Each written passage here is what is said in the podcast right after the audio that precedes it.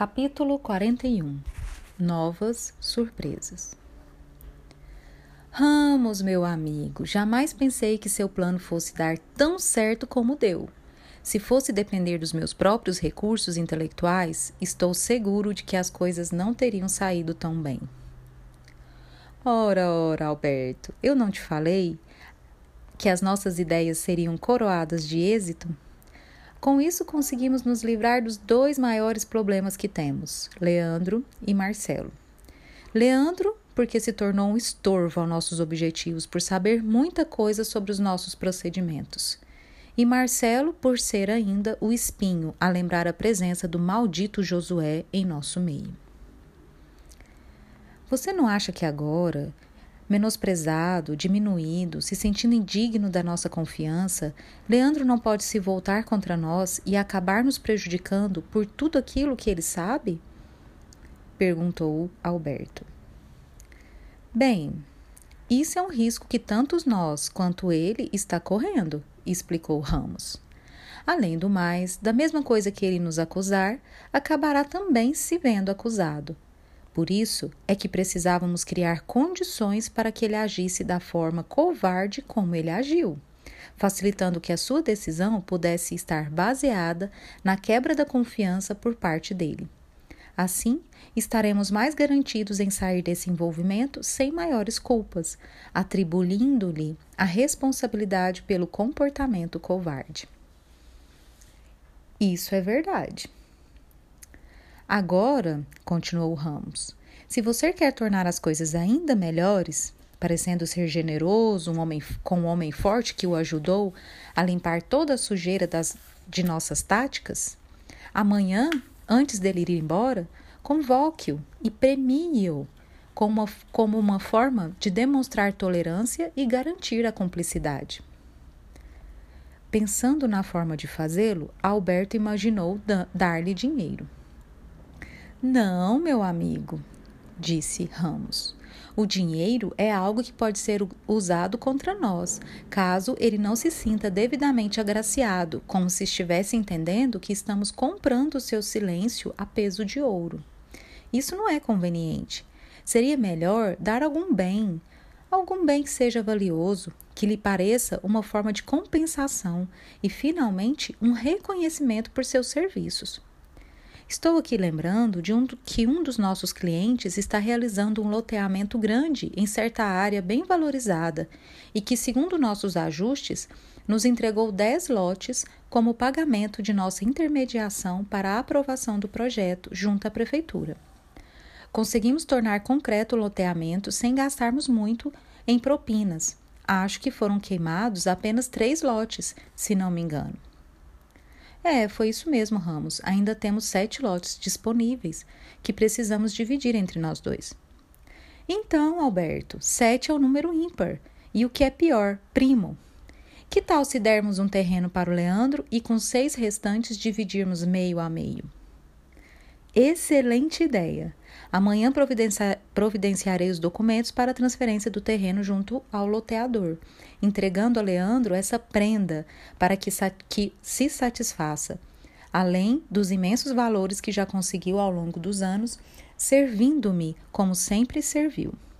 Ainda assim, fico pensando se não será necessário providenciarmos o seu desaparecimento acidental para nos precavermos de suas atitudes futuras. Eu não creio, Alberto. Ele está com a culpa na consciência, porque sabe que errou. E sendo ajudado com um precioso presente, haverá de ficar mais agradecido a você pela compensação. No entanto, se parecer que pode nos complicar a vida, sabemos a quem recorrer para os acidentes costumeiros. Ótimo, Ramos. Agora precisaremos tomar cuidado com as pessoas que nos cercam, a fim de que os novos membros de nossa equipe sejam menos perigosos. Além disso, estou procurando alguém que possa substituir Leandro com menos risco para as nossas atividades. Escutando Alberto falar sobre o assunto, sem desejar invadir sua esfera de decisões, Ramos ponderou: Olha, Alberto, você vai precisar de alguém que seja inteligente e esteja familiarizado com nossas rotinas. Os que estão aqui no escritório são pessoas que convivem conosco e estão cientes dos nossos métodos. Marcelo não ficará mais, e ainda que se mantivesse, é muito perigoso para nós. A outra ninfomaníaca não possui condições para ser confiável, além do fato de estar comprometida com Marcelo. Não acho prudente que você coloque alguém estranho, sem ser do nosso conhecimento, porque essa pessoa precisaria ser da nossa estrita confiança por estar muito entrosada em nossas secretas operações. Letícia é a mais nova e, apesar de ser bastante competente, é perigosa pela instabilidade emocional que demonstrou hoje, revelando seu envolvimento com Marcelo. Assim, creio que a mais adequada para ocupar o posto de Leandro seja Camila, que se manteve serena, envergonhada, mas digna, capaz de ser modelada segundo seus desejos, sem colocar em xeque os nossos interesses. Nossas equipes de trabalho são diferentes, mas nossos interesses sempre foram os mesmos. Não podemos nos arriscar com inovações.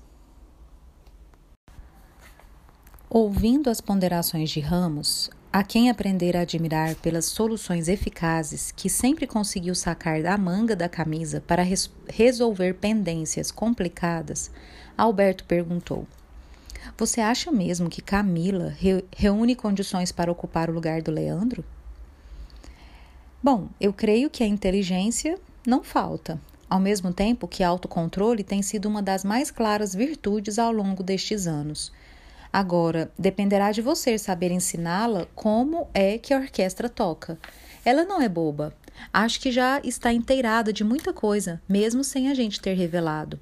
Parece ser uma pessoa ambiciosa, inteligente, dona de uma, uma vontade decidida que muito poderá ajudar os nossos objetivos. É, olhando por esse ponto de vista, as coisas parecem que podem ser assim ajustadas, disse Alberto. Ramos continuou. Pense, Alberto, vamos fazer o velho joguinho de fingirmos indigna indignação para os que nos veem lá fora, até que as coisas se organizem, deixando para as próximas semanas a retomada dos nossos entendimentos diretos. Combinado, disse Alberto. Hoje, entretanto, espero você para um jantar de comemoração lá em casa. Tudo bem, concordou Ramos. Às nove estarei por lá. No plano espiritual, a reunião dos perseguidores caminhava para o final, com as demonstrações de poder do presidente intimidando a todos os que se congregavam ao seu redor. Faltava apenas que se ultimasse o golpe final contra Marcelo, coisa que Demétrio estava já encarregado de fazer. Assim, todos se viam saciados em suas ambições pessoais, considerando a vingança concretizada ao mesmo tempo em que as últimas consequências seriam de se esperar para as próximas semanas. Quando, entretanto, todos se preparavam para deixar o ambiente trevoso, alguns, mais apressados, regressavam assustados. Senhor, senhor, estamos presos. Não podemos sair daqui. Como é que é? Que negócio é esse? Como é possível que não possamos nos ausentar? Ora, Senhor, nós tentamos sair, mas não conseguimos romper a barreira que nos mantém retidos aqui. E o que é mais interessante é que esse obstáculo parece que está se fechando sobre nós. Entendendo que aquilo não podia ser construção senão de espíritos elevados, o, o presidente vociferou. Isso é coisa da gente do maldito covarde, daquele crucificado. Estão pensando que podem conter a gente? Homens, chegou a hora do embate. Já nos atacaram de inúmeras formas e em todos os lances de nossas, da nossa organização. Encontramos a invasão desses miseráveis, reles representantes de um mendigo que se fez herói de idiotas. Basta de paciência, basta de tolerância com esses asseclas fingidos, verdadeiros monstros ocultos sob mantos brilhantes. Nós somos muitos, nossa força é gigantesca. Ninguém poderá nos deter aqui, tornando-nos prisioneiros da nossa própria edificação. Vamos unir as nossas forças, agora, para que as lutas desse instante possam, por fim, desajustar os prepotentes linhas de ataque dos representantes do Cordeiro, envergonhando-os para sempre. Vamos! ao ódio contra esses impostores. E a sua, e a sua convocação produziu, num primeiro momento, uma onda de selvagem euforia, como nos antigos tempos de guerra, quando os comandantes exaltavam suas tropas para a batalha sangrenta que os esperava logo mais. E o presidente continuou. Vamos ao ataque! Lutemos contra esses covardes que nos querem prender, dizendo que são criaturas que nos respeitam, que respeitam os nossos direitos. Que respeito existe quando se impede que exerçamos o nosso direito de ir onde nós quisermos? Isso mesmo, ataquemos esses lobos disfarçados de bonzinhos.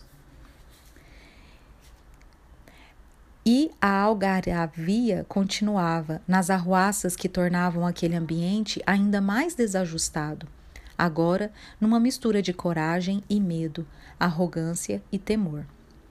O presidente, envolvido pelos que compunham sua corte, se mantinha ao centro, enquanto que todos os outros lhe sustentavam a empresa de ódio e terrorismo espiritual, já que não mais podiam se ausentar daquele lugar pareciam buscar a segurança do senhor feudal nos antigos tempos da Idade Média, correndo para a fortaleza onde se ocultariam dos ataques dos adversários. Josué, na condição de presidente, precisava dar a todos a segurança de uma resposta que mantivesse alto moral, a moral do grupo, como a prepará-los para a luta através de suas pró da sua própria demonstração de coragem. Então ele disse: Pensam vocês que se valem da invisibilidade que nós os tememos? Aqui nós estamos há milênios, dominando esses idiotas pelo culto dos prazeres, pelo entrosamento com suas orgias, pelo desfrute de seus vícios numerosos que jamais deixaram de desejavam deixar. Aqui dominamos aqueles que nos amam, que nos querem com, como seus amigos, que repudiam a influência luminosa, que não desejam seguir com a claridade, mas ao contrário, sonham em abraçar o convite ao prazer, ao sexo depravado, Aqui estão os homens que são livres para escolherem seus caminhos, no sentido de continuarem a dividir conosco os seus urros de gozo e contentamento, os seus brindes e as suas arruaças. Por que, que vocês não nos deixam em paz? Retirem-se para os lugares de onde os santos os aceitem. Fiquem por lá e nós não nos hostilizaremos mais.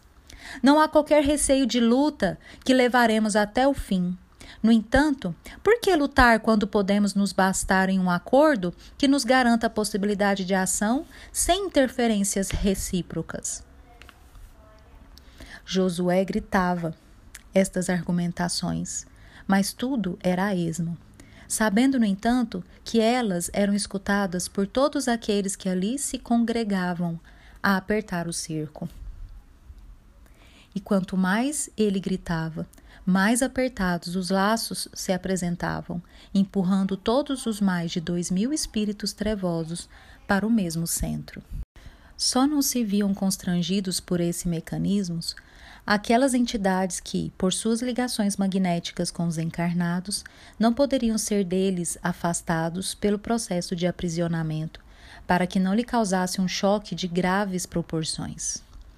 Tais espíritos, como Jefferson, Demétrio, o chefe Juvenal, continuavam ligados aos seus perseguidos, nos quais conseguiam encontrar algum tipo de abrigo. Todos os outros, no entanto, eram constrangidos a se reunir, apertados cada vez mais, até que não conseguissem mais espaço para se locomoverem. Foi então que o ambiente se modificou. Do alto veio, sem que as referidas entidades pudessem entender como, um jato luminoso que recaiu sobre o presidente. Josué, tocado pela luz intensa, desejou se afastar. No entanto, tantos eram os que o cercavam que não tinha espaço para nenhum passo. A luz, por sua vez, ainda que não se parecesse com nenhuma chama, produzia nele a sensação de queimadura intensa. Ao mesmo tempo, Josué tentava manter o padrão de liderança pela violência gritando para seus comandados. Vamos, resistam. Vejam como são covardes os falsos cordeiros. Aprisionam e depois ferem, ao invés de aparecerem frente a frente para a luta de igual para igual. Não tenham medo. Eles não podem fazer nada contra nós. No entanto, por mais que Josué gritasse, todos os seus seguidores estavam com muito medo, diante da exuberância daquele espetáculo que, de uma forma ou outra, assustava. Enquanto Josué tentava proteger-se da luz intensa, usando as capas escuras com as quais se envolvia, aqueles que o rodeavam também sofriam a mesma sensação que os obrigava a se afastar do centro para deixar o presidente sozinho, suportando a sensação de fogo diretamente sobre o perispírito densificado, como se fosse a própria carne. Foi então que uma voz trovejante e doce se fez ouvir. Filhos, a hora é chegada em que o rebanho será separado. O trigo bom e sadio suportando a companhia do joio pobre e doente, deve ser resgatado. Milênios foram gastos para a preparação da colheita. Agora, aqueles que tiverem oportunidade para se regenerarem estão sendo chamados a que se definam. Sem a regeneração adequada, o joio continuará joio, condenando-se ao fogo que depurará ao longo de outros milênios. No entanto, a bondade soberana que nos governa não deseja ferir, senão educar. Por isso, antes que sejam tomadas as últimas medidas, aqueles que desejarem realmente aceitar o trabalho da transformação efetiva, sem rebeldias nem ardis, possuem neste o último momento para a decisão. Não serão recolhidos como vencedores. No entanto, serão acolhidos como doentes que aceitam a cirurgia para a recuperação de suas almas. Aqueles que não desejarem, no exercício do seu livre-arbítrio, poderão despedir-se da longa jornada no planeta, porquanto, doravante, para vocês, o tempo na Terra acabou. A poderosa exortação penetrava a consciência de todos os que ali estavam reclusos. Extasiados e assustados, a maioria não sabia o que fazer. Apenas o presidente se agitava, lutando contra as forças dominantes do bem, que convocava os que ali se achavam à própria transformação. Todo aquele que for sincero em suas convicções, reconhecendo seus erros, arrependendo-se de tudo o que fez, aceitando sem condições o tratamento que se lhes oferece para a modificação dos seus defeitos milenares, poderão encaminhar-se para os limites que os contêm, e desde que sejam verdadeiros, passarão pelas linhas da contenção e estarão libertos para receberem o atendimento das mãos luminosas que os ampararão. No entanto, aqueles que estiverem tocados somente pelo medo ou pelo interesse de fugirem das consequências de seus atos, que não se atrevam a tentar, porquanto sofrerão as consequências em si próprios, pelo padrão de energia negativa que acumularam e ainda preservam. Dessa maneira, informados de como procederem, os gritos começaram a se escutar por todos os lados. A maioria partira para os limites invisíveis que os prendiam. No entanto, como não desejavam despir-se das antigas maneiras de ser, sempre acostumados a corromper, a adulterar, a trocar favores, imaginando que poderiam continuar enganando para sempre, eram colhidos por uma reação que multiplicava a energia negativa e os mantinha atuando em si mesmos. Como uma descarga elétrica, eram projetados à distância, caindo sobre os outros no aglomerado em que se ajuntavam, pressionados, entrando em um pesado sono, depois do grito desagradável com o qual demonstravam a dor que lhes percorria o ser, assinalando para todos os demais que não havia como iludir as linhas de defesa que os circundavam. Sim, Era uma linha de defesa do mundo superior contra entidades desse padrão, que já há algum tempo estavam sendo objeto de exílio na superfície do planeta, tanto quanto abriam espaço para a chegada, através da reencarnação, de entidades mais evoluídas, que iriam modificando as vibrações planetárias com as transformações fluídicas que implementariam. Daquele aglomerado de almas prisioneiras de si mesmas, apenas duas conseguiram vencer as linhas de defesa, depois de se apresentarem profundamente arrependidas do que haviam realizado no mundo ao longo dos séculos que suas memórias podiam abarcar. Várias entidades não ousaram caminhar até os limites da contenção preferindo manter-se no centro, observando as reações dos que a ela se atiravam, desferindo xingamentos na direção de todos os que, impressionados com o fenômeno e temerosos das consequências de seus atos, tentavam, levianamente, sair da rede em que se viram aprisionados. Outros gritavam para Josué. Acusavam-o de enganador de ter preparado aquela armadilha para todos eles, já que ali estavam atendendo ao seu convite pessoal. Alguns que estavam mais próximos tentavam agredir o antigo líder, que, sem saber como agir, por mais que se esforçasse em manter o controle de si mesmo, ia cedendo aos golpes daquele instante enfraquecido pela luminosidade que se projetava sobre ele. Josué Ser líder é assumir um pesado compromisso.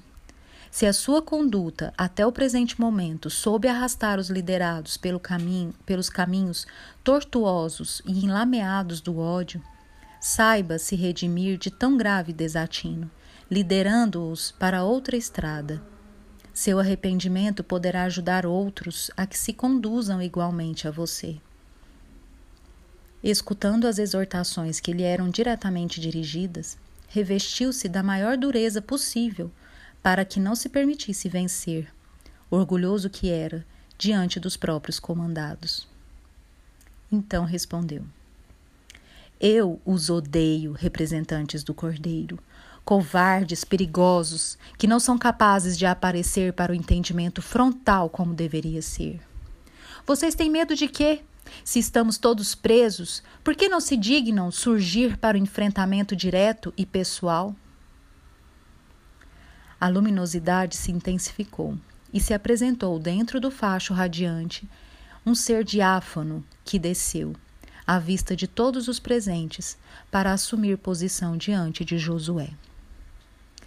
Eu estou aqui, meu irmão, não para combater, mas para lhe estender a mão para que o arrependimento o auxilie no derradeiro instante de sua jornada. Josué não sabia o que fazer. Desejou avançar para a entidade com o fito de feri-la, mas não teve forças. A entidade continuou: Josué, eu conheço seus sofrimentos. Nós somos amigos de outras eras, estivemos empenhados nas mesmas lutas de um dia sob a bandeira do Evangelho. No entanto, separados por pontos de vistas diferentes, seguimos por trilhas distintas, até que as labaredas da fogueira acesa por você conduzisse meu corpo para o seio das chamas devoradoras que me purificaram testemunho para a elevação dos meus ideais. Desde então, meu irmão, tenho estado em busca de apagar o incêndio da tua consciência. Os séculos se sucederam e as perseguições políticas nas estruturas do clero o afastaram da retidão do culto simples do nosso Jesus amigo e compassivo. Sempre a supremacia do poder humano e do dinheiro a corromper os menos afortunados, estendendo esse roteiro de sangue e de lágrimas na extensão dos seus passos. Ao mesmo tempo, estive empenhado nas manifestações preparatórias da chegada do Consolador que fora prometido ao mundo pelo divino, divino Mestre quando andava entre os homens. Sem méritos suficientes para tal empreitada, ainda que procurando fazer o melhor que me cabia, apartamo-nos da primeira hora de entendimento e nos colocamos em caminhos que pareciam opostos. Agora, diante das considerações evolutivas, chegou a hora das definições. Dois grupos se entrelaçam na Terra. Um a desperdir-se por não conseguir elevação suficiente para permanecer, e o outro a chegar com o objetivo de acelerar a melhoria do mundo na implantação de uma nova era. Não desejo que essa contingência da evolução nos seja o obstáculo ao reencontro, meu irmão.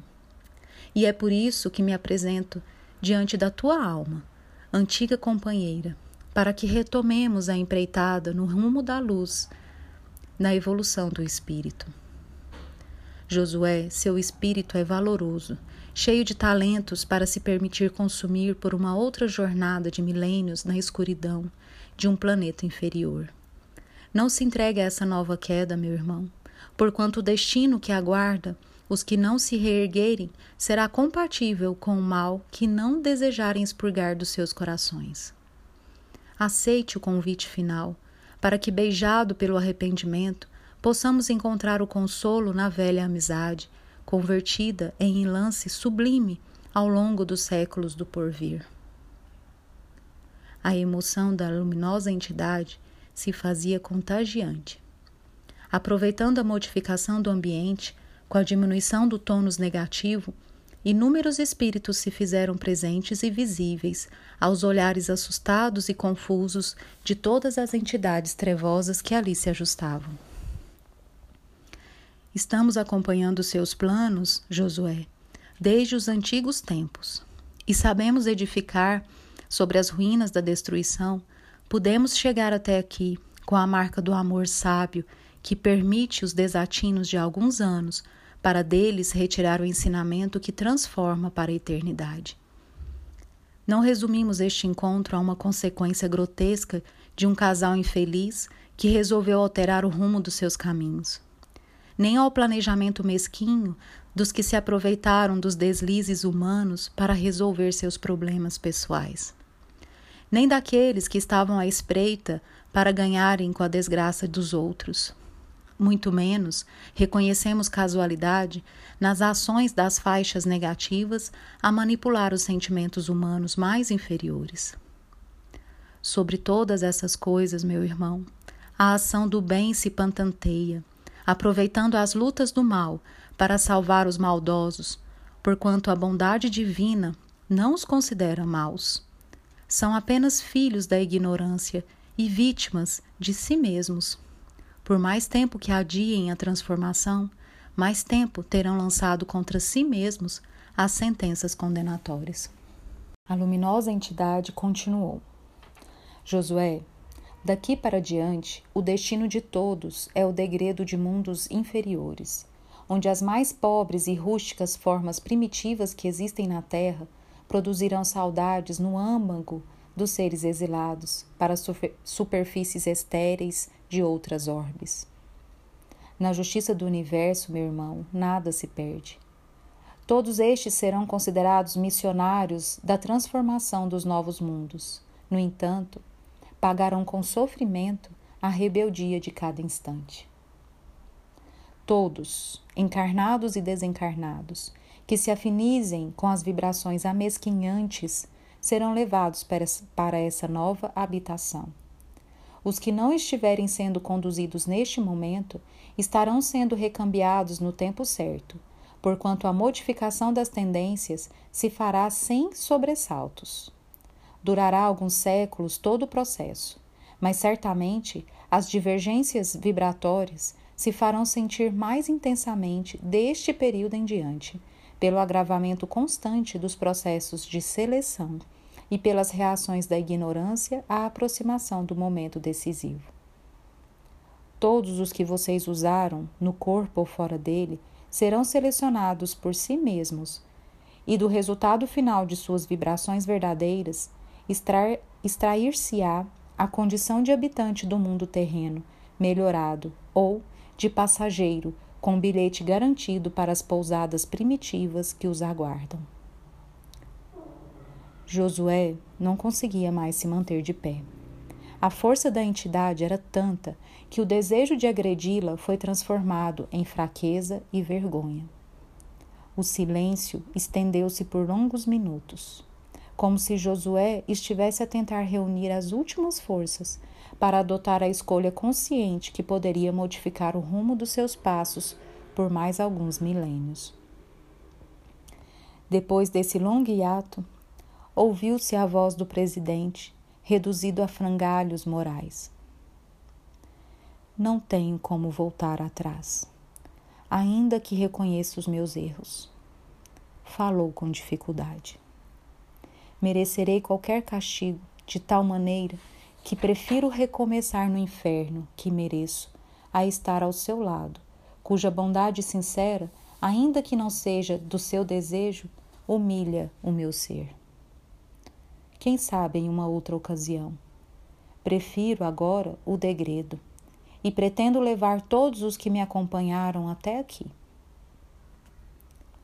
Vendo a teimosia do antigo amigo que se, que que se fizera adversário, a nobre entidade inclinou a cabeça, resignada e triste, e respondeu: Sua, sua escolha, meu irmão, é soberana e respeitada. No entanto, não terá mais o cortejo dos que acreditaram em sua palavra. Estará sozinho, afastado de todos eles. Quem sabe, ao preço da solidão, você medite sobre a sabedoria de como liderar melhor os seus companheiros no futuro. Josué quis protestar, mas as forças lhe faltaram. Imediatamente, a entidade veneranda se ergueu no ambiente, seguida de todas as outras, enquanto que os espíritos trevosos que haviam mantido a organização funcionando por longo período se viram envolvidos por um brando anestésico e tombaram para acordarem mais tarde em um ambiente diferente e confuso, que os congregava para que fossem levados aos respectivos destinos celestes, nas diferentes moradas que existem na casa do nosso Pai. Mundos primitivos ou de expiação mais cruel do que aquela que existe na Terra. Como que por encanto, ao desaparecerem os mantenedores vibratórios daquelas construções terríveis, os prédios e as diversas ramificações que se enraizavam na atmosfera espiritual da cidade se desfizeram, como se fosse uma miragem a sumir diante dos olhares de todas as entidades que nelas prestavam algum tipo de serviço. Todas as almas que ali se achavam comprometidas, assustadas com o fenômeno, se viram perdidas, despojadas dos antigos pardieiros e sem rumo não entendendo o que havia acontecido o que, e o que seria delas. Pareciam autômatos hipnotizados que repentinamente fossem devolvidos à lucidez. Ao mesmo tempo, inumeráveis caravanas de espíritos generosos e devotados se mantinham a postos, espalhados pelas esquinas das ruas movimentadas, a atender todos os que desejassem encontrar um novo caminho. Assim, espíritos luminosos se mantinham postados à entrada dos bueiros das vias públicas daquela região, tentando amparar as inúmeras entidades invigilantes que foram colhidas pela súbita transformação e que, vendo-se expostas ao ambiente novo, tentavam encontrar abrigo nos buracos existentes, nas sarjetas nos quais buscavam se esconder, fugindo da luz da nova realidade. Era um verdadeiro formigueiro de almas nos dois sentidos da existência, todas empenhadas na realização do projeto do Cristo, melhorando a casa paterna que era representada pela terra, a fim de que aqueles que se espiritualizaram pudessem nela encontrar o refúgio depois da longa tortura. Muita coisa ainda estava por fazer, porque aquela havia sido apenas pequenina batalha a movimentar todas as forças do amor que dirigem os destinos humanos dos altos cimos da vida. Nas ruas da cidade, muita leviandade se repetia. Muitos escritórios e clínicas de aborto, clubes e logradouros eram destinados ao exercício da maldade e do vício. No entanto, para todos eles estava demarcada a hora exata, no curso da qual os seus integrantes exerceriam as últimas ações no caminho do mal, em processo de banimento de todos os quadrantes da Terra. valendo como hospitais improvisados, como pronto-socorro de emergência, as casas espíritas se mantinham ativadas como pousada de amparo e descanso para tantos quantos aceitassem o processo da renovação, ainda que para tal despertamento tivessem que ver envolvidos pela dor. Os ambientes espirituais que as instituições cristãs sérias possuíam e possuem favorece a transformação dos aflitos e a administração dos eflúvios salutares que visavam o reequilíbrio mínimo dos candidatos à transformação, antes que fossem encaminhados aos destinos que lhes cabia enfrentar. Destino diferente daqueles que teimavam no mal. No entanto, destino que lhes permitisse reparar seus equívocos pelo despertamento de suas consciências. Assim, em que pese serem todas as igrejas locais de elevação espiritual, quando não se confundem com empresas ou negociatas espúrias, as casas de oração que se espiritualizavam, tanto física quanto na atmosfera mental, se tornavam aptas a receber uma imensa gama de almas desequilibradas, para serem amparadas através dos processos da meditação superior, da irradiação magnética, dos tratamentos coletivos, das aulas de autodescobrimento promovidas por um sem número de trabalhadores invisíveis, devotados e empenhados na modificação do padrão inferiorizado das vibrações humanas. O que não havia como negar era a noção clara de que, agora, era a hora da partida para todos os que mantivessem arraigados nos antigos erros e no exercício das mesmas viciações mentais, materiais e morais. Então, era assim que as duas raposas costumavam resolver seus problemas pessoais quando tinham outros incomodando o caminho. Os dias se passaram e, como havia combinado, Leandro foi despedido com o prêmio para sentir-se compensado. Marcelo nem voltou mais ao escritório, tendo mandado uma pessoa para retirar seus últimos pertences. Silvia afastou-se definitivamente, entregando todos os seus casos para que Camila pudesse cuidar, alegando incapacidade física para dar continuidade àqueles processos. Ficou reclusa em casa. Entrou em depressão. Começou a colher os frutos amargos do processo abortivo a que se submetera além do acúmulo de anos e anos de leviandades a se apresentarem diante da sua consciência, que a acusava de ser imunda e depravada. Letícia se encontrava como se hipnotizada diante dos fatos. Não sabia como avaliar seus sentimentos e suas atitudes se tornaram maquinais.